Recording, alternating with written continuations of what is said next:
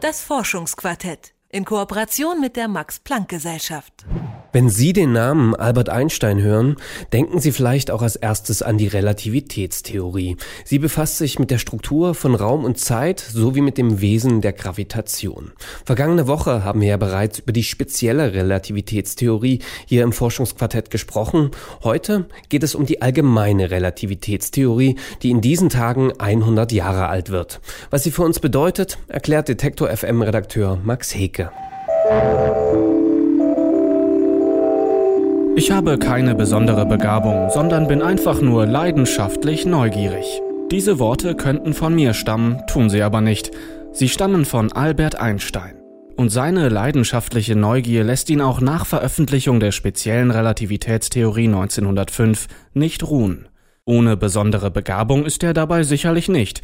Einstein kann hervorragend verschiedene Forschungsfelder zusammendenken denn er erkennt schnell, dass seine Relativitätstheorie als neue Grundlage der Physik nicht ausreicht. Die Theorie beschreibt die Relativität bei Messungen von bewegten Körpern. Was ich messe, hängt von meinem Standpunkt ab. Ich kann nicht mehr Raum und Zeit getrennt voneinander messen, sondern nur noch die Raumzeit. Und meine Messgeräte verändern sich je nachdem, wie ich mich in der Raumzeit verhalte. Soweit, so gut. Doch die Körper, die ich messe, haben eine Masse und Objekte mit Massen besitzen eine Anziehungskraft die Gravitation. Die hatte Isaac Newton rund 200 Jahre vor Einstein erforscht und sie hatte sich als ziemlich erfolgreich erwiesen. Einstein muss die erfolgreiche Gravitationstheorie mit seiner speziellen Relativitätstheorie kombinieren. Daran arbeitet er rund acht Jahre lang, ehe er 1915 die allgemeine Relativitätstheorie veröffentlicht. Alexander Blum vom Max-Planck-Institut für Wissenschaftsgeschichte beschreibt deren Grundaussage. Die allgemeine Relativitätstheorie sagt uns aus, dass die Strukturen dieser Raumzeit, die durch die spezielle Relativitätstheorie aufgestellt wird, davon abhängen, wie Masse und Energie in Raum und Zeit verteilt sind. Und sie sagt uns, wie diese Verteilung von Masse und Energie zu einer Krümmung der Raumzeit führt. Um zu verstehen, was all das bedeutet, eignet sich am besten ein typisch Einsteinscher Kniff das Gedankenexperiment. Physiker Olaf Krüger vom Albert Einstein Institut hat da auch schon eines parat. Stellen Sie sich vor, wir gehen mal in zwei Dimensionen, das heißt ins Comicland. Wir können uns also gegenüber aufstellen und einen Laken zwischen uns spannen. Und das Laken ist also ein zweidimensionales Objekt und wenn wir das richtig spannen, dann ist es eben. Und jetzt könnten wir auf dieses Laken einen Comic zeichnen lassen. Donald Duck spielt mit Mickey Mouse in diesem Laken. Die beiden, die sehen nur die zweidimensionale Welt. Die sehen nur, was in diesem Laken passiert. Und jetzt stellen Sie sich vor, wir packen in dieses Laken in die Mitte eine schwere Kugel. Dann zieht die das Laken nach unten. Das heißt, die Raumzeit, sprich das Laken, wird gekrümmt. Donald Duck und Mickey Mouse, wenn die sich in diesem Laken frei bewegen könnten, würden jetzt zur Kugel rutschen. Wir müssen uns also ein Gravitationsfeld vorstellen, das sich mit der Bewegung massiver Körper verändert. Und alle Körper wirken aufeinander ein. Aber die Gravitation wirkt nicht nur auf die Masse, sie ist keine bloße Erdanziehungskraft. Denn das Gravitationsfeld, unser Laken, ist ja die Raumzeit selbst. Alexander Blum erklärt. Wenn ein starkes Gravitationsfeld ist, heißt das, dass äh, Längen anders gemessen werden, Zeiten anders gemessen werden, Uhren anders gehen.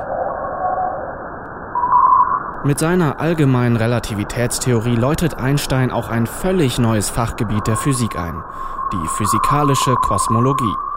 Er glaubt, dass er mit seiner Theorie auch Erkenntnisse über das Universum erfahren kann, sagt Wissenschaftshistoriker Blum. Das war am Anfang erstmal nur ein Gucken, ob das auch im Groben so Sinn ergibt. Ob sie nicht zu irgendwelchen absurden Konsequenzen führt, wenn man sie auf das Universum als Ganzes anwendet. Das dachte auch Einstein zuerst, weil er in seinen Gleichungen rausbekam, dass normalerweise würde man ein sich ausdehnendes Universum haben, hat dann die kosmologische Konstante eingeführt, um das zu verhindern. Einsteins Theorie besagt nämlich, dass sich zwei Punkte im Universum weiter voneinander wegbewegen, je mehr Zeit vergeht.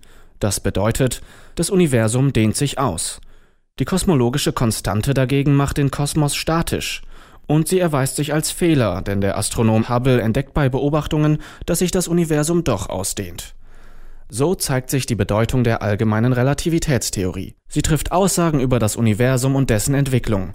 Aussagen, die sich experimentell überprüfen lassen. In der Folge beginnen Physiker neue Fragen über den Kosmos zu stellen.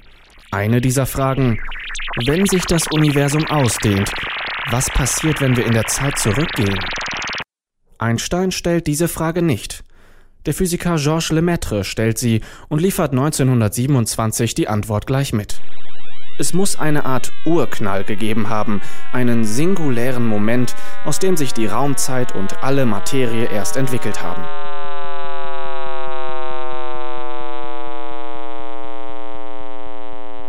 Einsteins Relativitätstheorie von 1915 enthält radikale Ideen über den Kosmos. Ihre gesamten Konsequenzen werden aber erst rund 40 Jahre später immer intensiver untersucht. Warum, das erklärt Alexander Blum.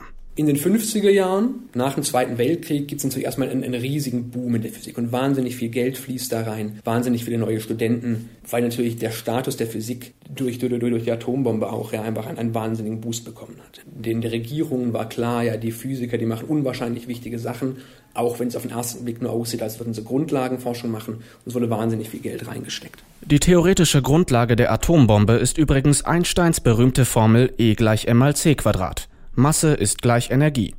Was hat die Formel mit der Bombe zu tun? Nun, im Atomkern herrscht eine extrem starke Bindungsenergie zwischen den Teilchen. Bei der Atombombe wird der Atomkern gespalten und setzt unheimlich große Mengen Energie frei, die sich als massive und massereiche Explosion äußert. Mit den verheerenden Folgen, wie sie die Geschichte nur zu deutlich gezeigt hat. Einstein war bekennender Pazifist und beteiligte sich nicht am Bau der Atombombe, aber er lieferte die theoretische Grundlage. Nach dem Zweiten Weltkrieg wird die Physik also Land auf, Land ab finanziell unterstützt und viele Wissenschaftler wenden sich der Relativitätstheorie zu. So folgern sie aus der Theorie, dass es Objekte mit immenser Gravitation im Universum geben muss. Diese Objekte sind so massereich, dass sie selbst das Licht förmlich einsaugen. Es sind die berühmt-berüchtigten schwarzen Löcher. Erst vor wenigen Jahren konnten Forscher nachweisen, dass im Zentrum unserer Milchstraße eben ein solches schwarzes Loch existiert.